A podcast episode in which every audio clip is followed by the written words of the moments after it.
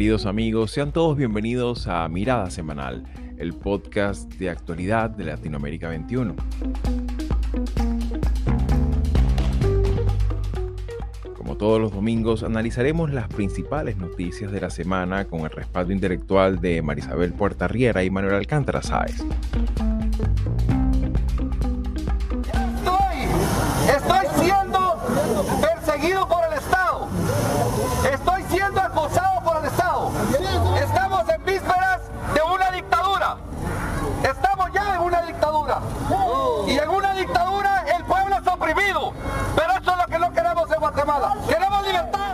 Próximo 25 de junio, los guatemaltecos están convocados a unas nuevas elecciones generales en las que, si bien la reelección no es permitida por la Constitución, el gobierno de Alejandro Yamatei no ha dejado de hacerse sentir. Y es que en las últimas semanas se han presentado inhabilitaciones contra varios candidatos, especialmente entre los que han venido recabando simpatías en el electorado recientemente, siendo el caso más saliente el del candidato de Prosperidad Ciudadana Carlos Pineda, quien ha sido suspendido por presuntas irregularidades en su postulación, así como también Roberto Arzú del partido Podemos, entre otras figuras como la líder indígena Telma Cabrera. Exclusiones que inevitablemente condicionan la oferta electoral y añade preocupación tal como ha sido expresado por la Organización de Estados Americanos y la Unión Europea así como también alimenta el desinterés electoral especialmente entre los votantes más jóvenes, ya que entre las candidaturas que siguen en carrera están las que abiertamente alienta el propio gobierno, tal es el caso de Manuel Conde, Suri Ríos y Sandra Torres. En estas circunstancias cabría preguntarnos, ¿la democracia guatemalteca está avanzando a una mayor erosión de su democracia y su sistema electoral? El comunicado que emitió el gobierno colombiano que habla de que se va a eh, reactivar todas las operaciones ofensivas contra este grupo. Es decir, que eh, va a haber en las próximas 72 horas, según lo determina este comunicado, varios operativos contra precisamente este grupo que hablamos de el Estado Mayor Central. Este es el nombre de la disidencia con la cual se eh, termina eh, este, este cese el fuego que estaba pactado desde. Por otra parte, a principios de semana en Colombia, Gustavo Petro decide la suspensión del cese al fuego en vigor desde 2022 como respuesta al asesinato de cuatro menores de edad que presuntamente se habrían resistido al reclutamiento forzado por parte del Frente Carolina Ramírez, unidad del Estado Mayor Central, disidencia armada de las FARC al Acuerdo de Paz de 2016. Si bien esta organización no se ha atribuido la autoría del crimen, la Oficina del Alto Comisionado para la Paz de Colombia responsabilizó a esta facción guerrillera del crimen. Un nuevo ataque que se suma a varios enfrentamientos con saldos mortales recientes lo cual además de poner en tela de juicio la factibilidad de la política de paz total de Petro, hace temer la reaparición del conflicto armado en Colombia. Ese programa que el Fondo Monetario impone a todos sus deudores sea dejado de lado y nos permita elaborar un programa propio de crecimiento, de industrialización, de innovación tecnológica, va a ser imposible pagarlo por más que digan lo que digan. Y para el tercer segmento de nuestro programa decidimos dirigir nuestra atención a Argentina, nación que padece la continuación de un deterioro socioeconómico sobre el cual el gobierno de Alberto Fernández no ha podido remediar situación que con el paso de las semanas va tomando mayor presencia en el descontento social y especialmente en la conformación de sus preferencias electorales de cara a las venideras elecciones primarias, las llamadas PASO. Por su parte, la coalición gubernamental El Frente de Todos sigue mostrando sus dificultades para diseñar una campaña que renueve la confianza de su electorado dentro de un relato que ciertamente no es acompañado por sus resultados. Ante este panorama de creciente hartazgo y crispación social, ¿Qué opciones de la oferta preelectoral pudiera capitalizar este polarizado clima de opinión pública?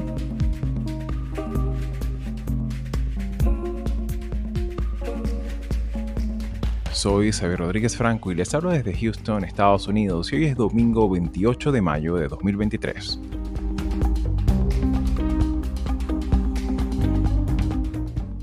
Bien amigos, una vez más sean todos bienvenidos a Mirada Semanal Y como todos los domingos, hacemos esa, esta revisión general de las noticias de esta semana, una, una semana que ha estado cargada de, muchas de muchas circunstancias, pero volvemos nuevamente a, Guatemala para arrancar este programa, ya que esta, este mismo mes, en, en, pocas semanas, se celebran elecciones, unas elecciones en, la cual, en las cuales ciertamente hay, como en todos los, los países de América Latina, muchísima expectativa sin embargo, resulta llamativo y también preocupante la situación que se está desarrollando, sobre todo en la judicialización de la propia sociología electoral.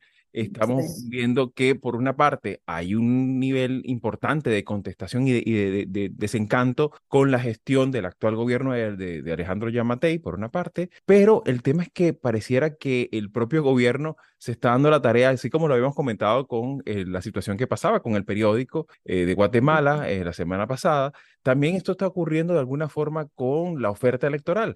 vemos que, está el caso de el sacar dentro de las opciones al propio Carlos Pineda, el caso de Roberto Arzú también, un empresario que de alguna manera también iba poco a poco recogiendo ese, esa, mm, esa referencia electoral.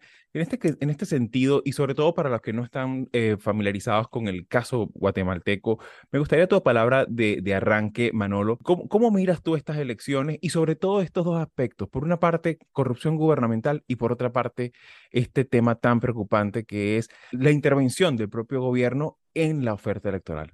Eh, mira, Xavi, dos, creo que dos notas. Eh, la primera, Guatemala lleva desde los años 80 celebrando elecciones regulares cada cuatro años y nunca, nunca un partido político ha repetido. Es decir, eh, se trata de posiblemente uno de los casos de América Latina más líquidos, ¿no? donde, donde nada se consolida y eso conlleva la, una enorme personalización de la política en, figuras muy vinculadas a, eh, y es el caso de los últimos tres presidentes, a negocios turbios, ¿no?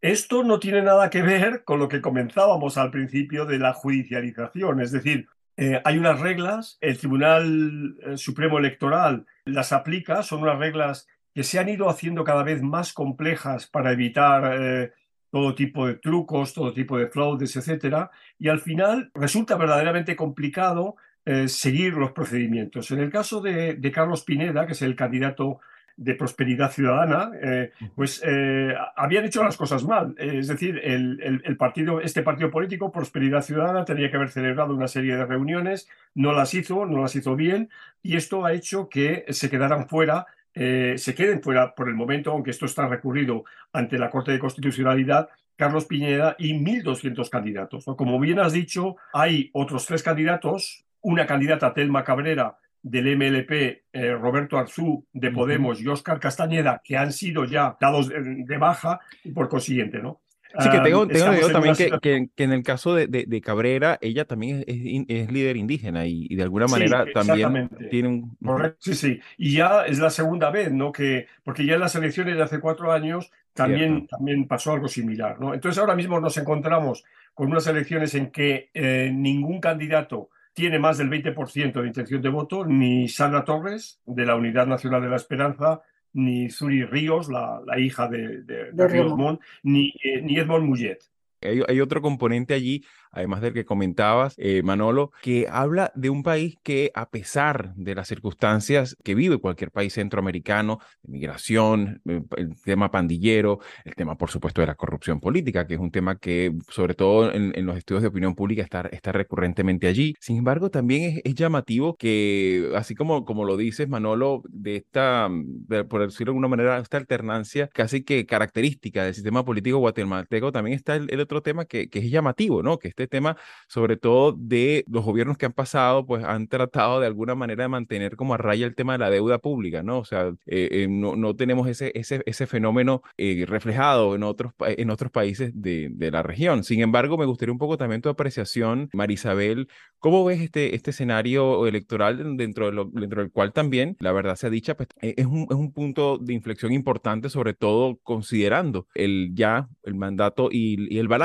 popular que hace la electorado sobre la gestión de Alejandro Yamatei? el tema de fondo para mí con respecto a las elecciones, si bien hay toda una parte más jurídica que Manolo ha descrito, a mí me parece que el precisamente el, el, eslabón más débil es que hay la presunción de que se está actuando para frenar otras opciones electorales e ir, eh, como tú hablabas de la, de la judicialización de la política o a veces es la, la, política, eh, la politización de la... Sí, exacto, es, son, esos, es ahí donde, donde viene, viene, perfecto el, e, ese, ese término eh, de Sigmund Bauman, ¿no? De, utilizar el aspecto líquido, ¿no? La liquidez muchas veces no sabemos la actuación realmente si está operando de la otra forma. Pero a, mí me inquieta es que se están cerrando las opciones, ¿no? Porque si bien habrán razones legales que justifiquen la exclusión de candidatos, veamos quiénes son los que van a quedar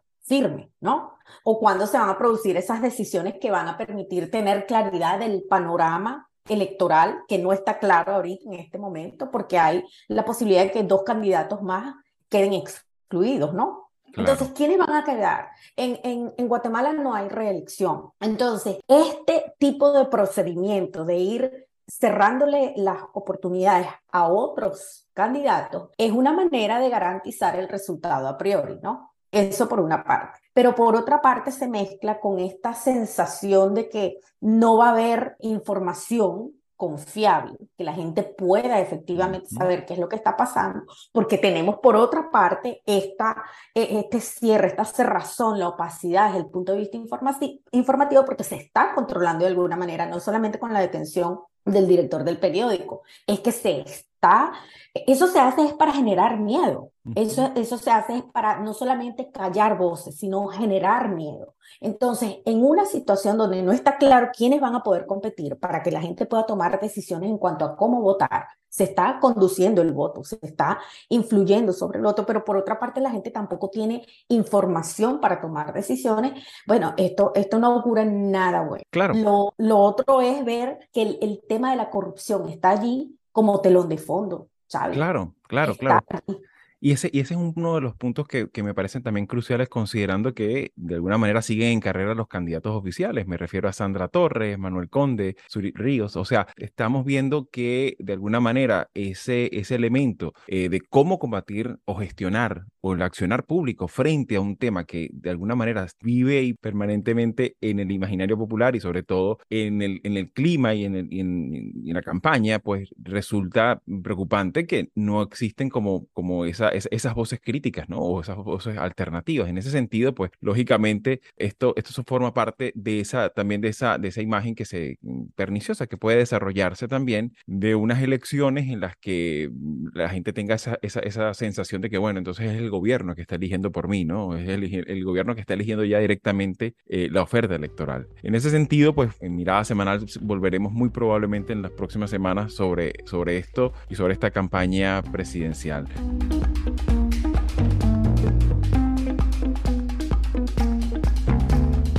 Y por otra parte, para entrar ya al segundo segmento de nuestro programa, esta semana se tomó la decisión por parte del gobierno de Gustavo Petro de hacer un cese al fuego. Es el decreto 2656, tenía vigencia desde el 2022 y precisamente como una suerte de respuesta ante lo, el, incidente terrible que ocurrido a principios de semana en el que se conocía la muerte de cuatro adolescentes en la zona de Caquetá. Se comenta que eran eh, jóvenes indígenas eh, de la etnia Murui que intentaron ser reclutados por, por esta decisión de la FARC llamada Estado Mayor Central que es una de las facciones de, de las propias FARC que no se plegaron a los acuerdos de paz del 2016 y que de alguna manera pues esto representó como una de otros incidentes que habían ocurrido ya en el, en el pasado reciente que hacen que el gobierno de Petro tome esta decisión y que evidentemente esto genera, vuelve a poner sobre la mesa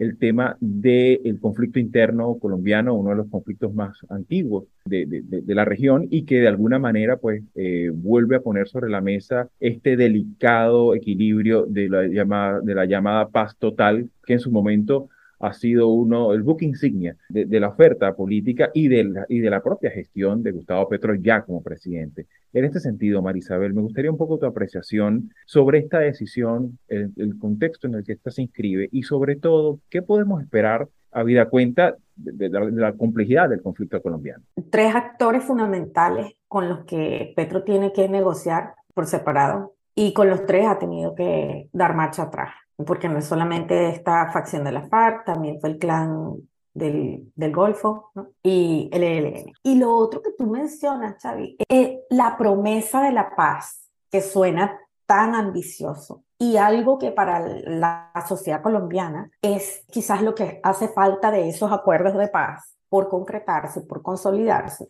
Y que eso no puede ser una promesa electoral, una oferta electoral. Yo no critico, es decir, a mí no me parece que lo grave sea que, que haya que llegar al cese al fuego y recalibrar y volver a... El, el tema es el cómo se va a desarrollar ese proceso, porque lo que vemos ahora es que en, en este caso ha fracasado y entonces lo que quiere decir es que él tiene que emplear otra vía y negociar eh, en otras condiciones con los tres. Y fíjense que nosotros lo hablamos en alguno de los, eh, de los episodios que iba a ser clave, por ejemplo, la, la, relación con Venezuela, reanudar la relación con Venezuela para ir, este, sobre todo en el caso del ELN, porque este, este grupo funciona más hacia el, eh, hacia el oeste de Colombia, ¿no? Entonces, el tema es ese, ¿no? Que se, se percibe la percepción, y, y, yo he estado viendo en la prensa colombiana, claro, también vamos a entender los, los, sesgos que hay, pero digamos que hay una sensación de que esto es un fracaso sumado a otro y que él, eh, su oferta electoral, sus promesas y sus agendas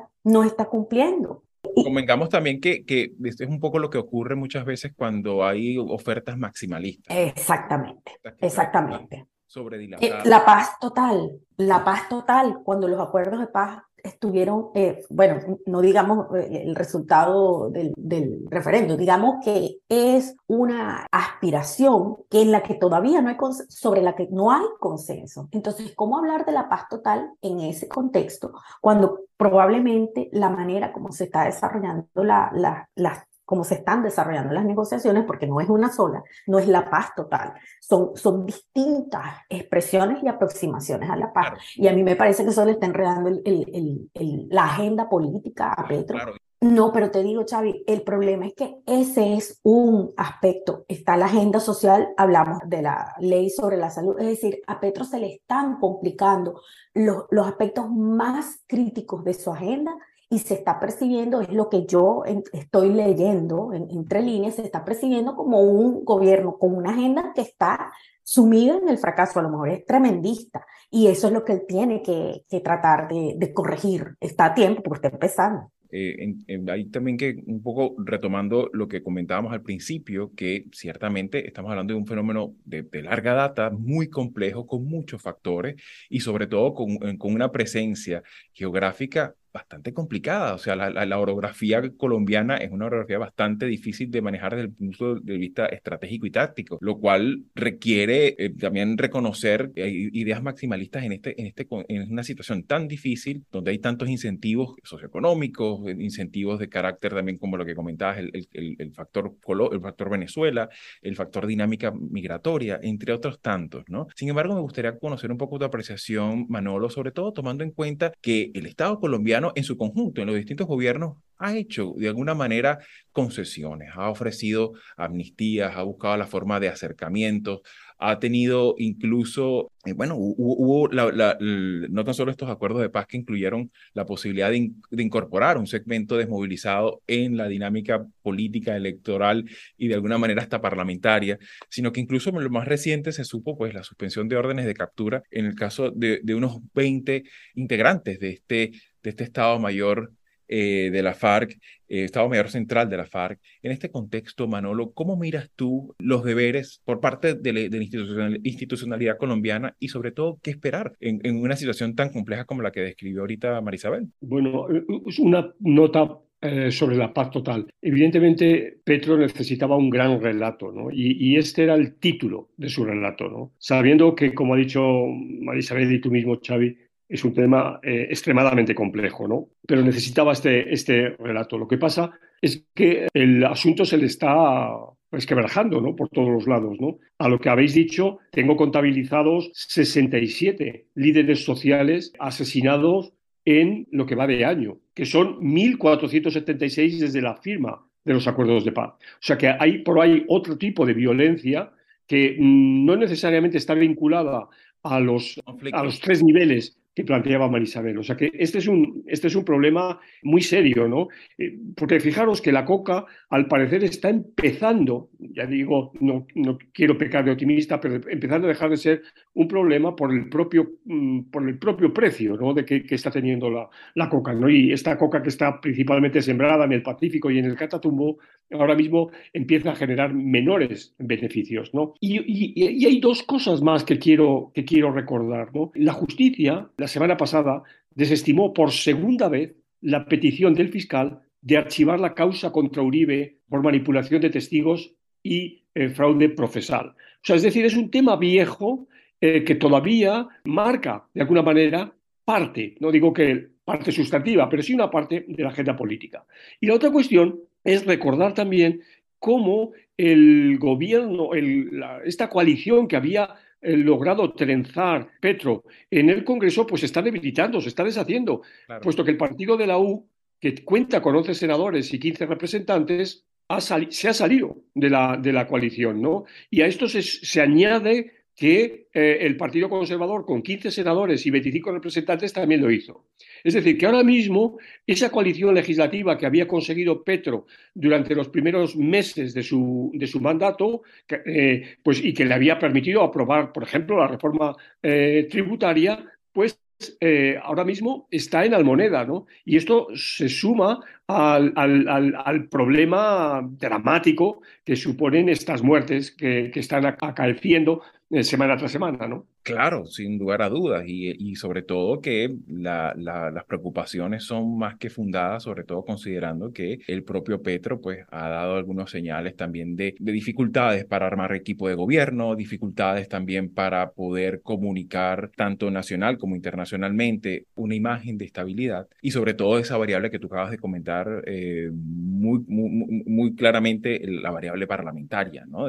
sobre todo considerando el, cómo funciona el, el, sistema político colombiano. De todos, de todos, en todo caso, pues estaremos atentos a lo que vaya ocurriendo. Habla de un, de un, proceso que está todavía, como dices tú, en ciernes, o sea, todavía no se sabe muy bien qué dirección vaya a tener, pero claro, evidentemente también esto puede sentirse en, en, la, en, la, opinión pública y sabemos que en una democracia pues la opinión pública juega un papel importante. En ese sentido pues seguiremos eh, informando como dicen habitualmente en los noticieros.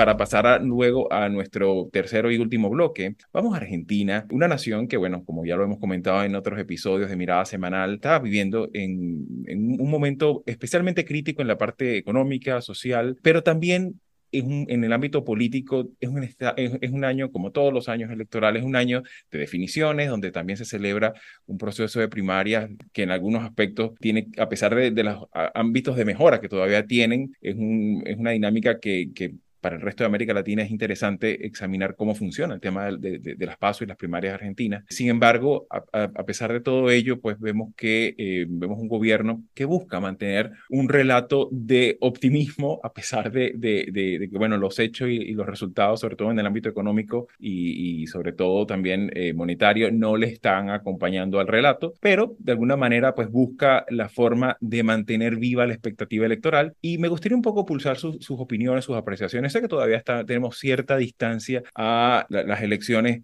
de octubre, pero me gustaría un poco tu palabra de contexto, Marisabel. Eh, vemos un, gobierno también, por una parte, que tiene esta dificultad de manejar un relato increíble, convincente, pero también por otra parte vemos que las propias, las oposiciones, así en plural, han mostrado incluso su, dificultad de crear consensos entre ellos y, fórmulas, como, como se dice también en el contexto electoral argentino, que sean de alguna manera creíbles y que no inviten al temor, ¿no? Porque vemos el fenómeno Milley, vemos también las apreciaciones a veces un poco salidas de, de, de, formato de Bullrich. Yo estaba escuchando el, el podcast, por ciento, muy bueno de nuestra amiga Sandra Chucha, tengo dificultades para decir su apellido, pero en fin, excelente para conocer la realidad argentina. Y a mí lo que me, me llama la atención es que en vísperas, digamos, de un proceso político que va a ser sumamente complicado porque, como bien lo decía Chávez, eh, por una parte está, eh, digamos, el oficialismo que está todo eh, en conflicto porque se requiere la bendición del kirchnerismo Cristina, pero también hay otras facciones que aspiran a tener reconocimiento y, y, digamos, ejercer esa influencia. Pero entonces también dentro de la oposición hay todas estas aspiraciones y, confrontaciones, ¿no? Porque es realmente eso, la, la competitividad desde el punto de vista de los liderazgos políticos. Pero esto, el, digamos, el, telón de fondo es una crisis económica. Como dice Sandra, ¿no? La inflación está ahí. El tema es que se está dando un, un proceso político con una enorme incertidumbre por delante y que el, de alguna manera lo que resulte de, esta, de este pulso electoral es lo que va a determinar que se pueda negociar con el, con eh, el tema de la deuda. Eso puede o no hacer disparar eh, indicadores económicos y sonar las alarmas desde el punto de vista económico. Entonces, eso eh, nos habla de una vulnerabilidad y de una fragilidad para un país que está viendo cómo su clase política está eh, manejando una situación que debería ser, por supuesto, para asegurar no solamente a, la gente, sino a los mercados. Hay que asegurarle a los mercados que la decisión política va a ser una decisión que va a pensar en el beneficio de todos y no de, de que un sector político se imponga al otro. Y esa es mi lectura de lo que está ocurriendo. Es todo lo contrario. Aquí lo que se está viendo es esa lucha a lo interno de cada uno de los sectores, donde realmente no sabemos para dónde va esta, digamos, la crisis es tal que no sabemos hacia qué dirección y lo que tú mencionabas del factor Milley, ¿no? Bueno, y si aquí pasa lo que ha estado pasando en muchos otros escenarios, no solamente en América Latina, que la gente se harta y que se vayan todos, eh, sabemos que a veces esas decisiones traen consecuencias. eso, eso para mí es una, es una lectura ¿no? que hay que hacer sobre Argentina en este momento claro, eh, evidentemente, pues las circunstancias también dan como mucho aliento a este tipo de, liderazgos antipartido, antisistema y de alguna manera, como decía también eh, Andrés Malamud en una ocasión que lo escuché en, una entrevista, pues que, generan como una aversión a la necesidad de hacer, de generar nuevos consensos, ¿no? nuevas formas de entendimiento que este tipo de liderazgos como el de Javier Milei, pues directamente golpea las formas, ¿no?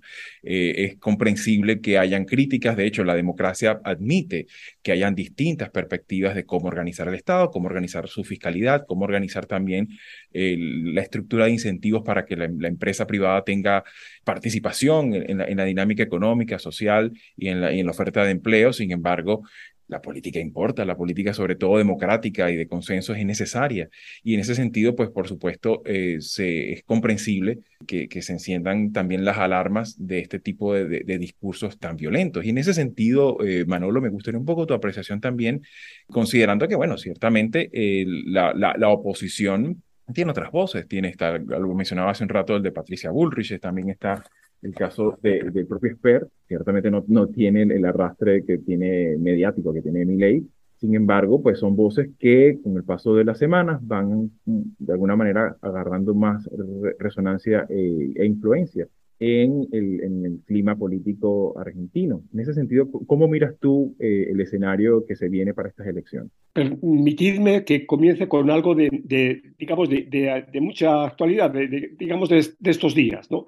El, el 25 fue la fiesta grande ¿no? de, de, Argentina. ¿no? de la patria. Se cumplían, exacto, se cumplían 50 años de la toma de posesión de Héctor Cámpora y 20 años de la toma de posesión de Néstor Kirchner. Dos peronistas de la misma tendencia, ¿no? Por, por situarnos, ¿no? Digamos, la otra tendencia sería la representada por el, por el menemismo, por ejemplo, ¿no? Eh, o, o, por el, eh, el, el, presidente, el presidente actual, por, por Alberto Fernández, ¿no? Pero en el, en el acto de, este, de esta semana, en el acto del, del pasado día 25, Cristina Fernández tomó la palabra, ¿no? Y tomó la palabra para confrontar una vez más al Fondo Monetario Internacional. Digo esto entre paréntesis, yo creo que la relación entre Argentina y el Fondo Monetario o el Fondo Monetario y Argentina es una de las más que da más juego en, de toda América Latina. ¿no? Yo no creo que haya ningún país de América Latina que tenga una relación tan complicada, tan llena de sobresaltos, de, malas palabras, de buenos deseos, de todo lo que queramos, como es la de estos dos, eh, estos dos, estas dos instancias, eh, Argentina por un lado y Fondo Monetario Internacional por otro lado. Y luego la otra cosa es que, también es de esta semana que comienza, es que Sergio Massa viaja a China. Y viaja a China, ojo, con Máximo Kirchner. Es decir, eh, y de lo que se trata es de renovar un préstamo que vence en, agosto, que es una especie de paliativo por si sale mal lo del Fondo Monetario Internacional. Es decir, este es el escenario que tenemos en Argentina a menos de cinco meses de las elecciones generales que van a definir, por consiguiente, todo lo que va a pasar en estos, en estos próximos meses. En agosto tendremos las elecciones, las primarias, eh, simultáneas y obligatorias, eh, las famosas PASO, y entonces eso hace que el ambiente político argentino esté ahora mismo muy caldeado. La gran cuestión de la política institucionalmente hablando Argentina es que tiene, hay tres tiempos. Uno son estas primarias, segundo tiempo son la primera vuelta de las elecciones presidenciales y tercer paso, la elección definitiva, que es la segunda vuelta. Entonces esto da mucho juego, ¿no? Sin lugar a dudas, y claro, y sobre todo queda como, como esas novelas, esas telenovelas latinoamericanas de estamos en etapa cumbre, ¿no? Como llaman. Exacto. De alguna manera eso mantiene en vilo eh, no tan solo a los mercados eh, a, nivel, sobre todo por, por, esa vinculación tan intensa que ha tenido con el Fondo Monetario, entre otros agentes eh, económicos, financieros internacionales, sino también a ras de calle, ¿no?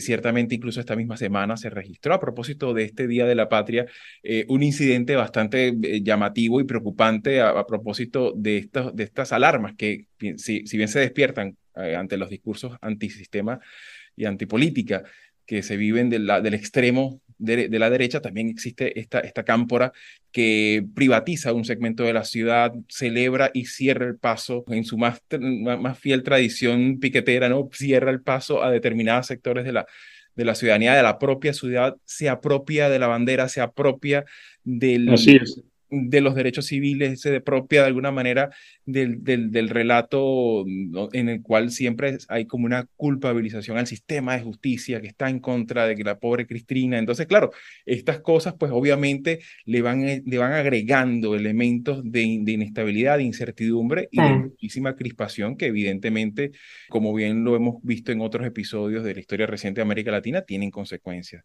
En ese sentido, pues vamos a seguir muy probablemente en, los próximos, en las próximas ediciones de Mirada Semanal examinando cómo se va desarrollando estos acontecimientos y sobre todo qué correlato eh, van teniendo de cara a, la, definición de las, de, las fórmulas electorales de cara a estas elecciones. Así que bueno, como, siempre, muchísimas gracias por su tiempo, por sus apreciaciones. Gracias Marisabel por tu esfuerzo allá desde ya de Vancouver de compartir con nosotros en este, en este programa y bueno, seguramente será hasta una próxima edición.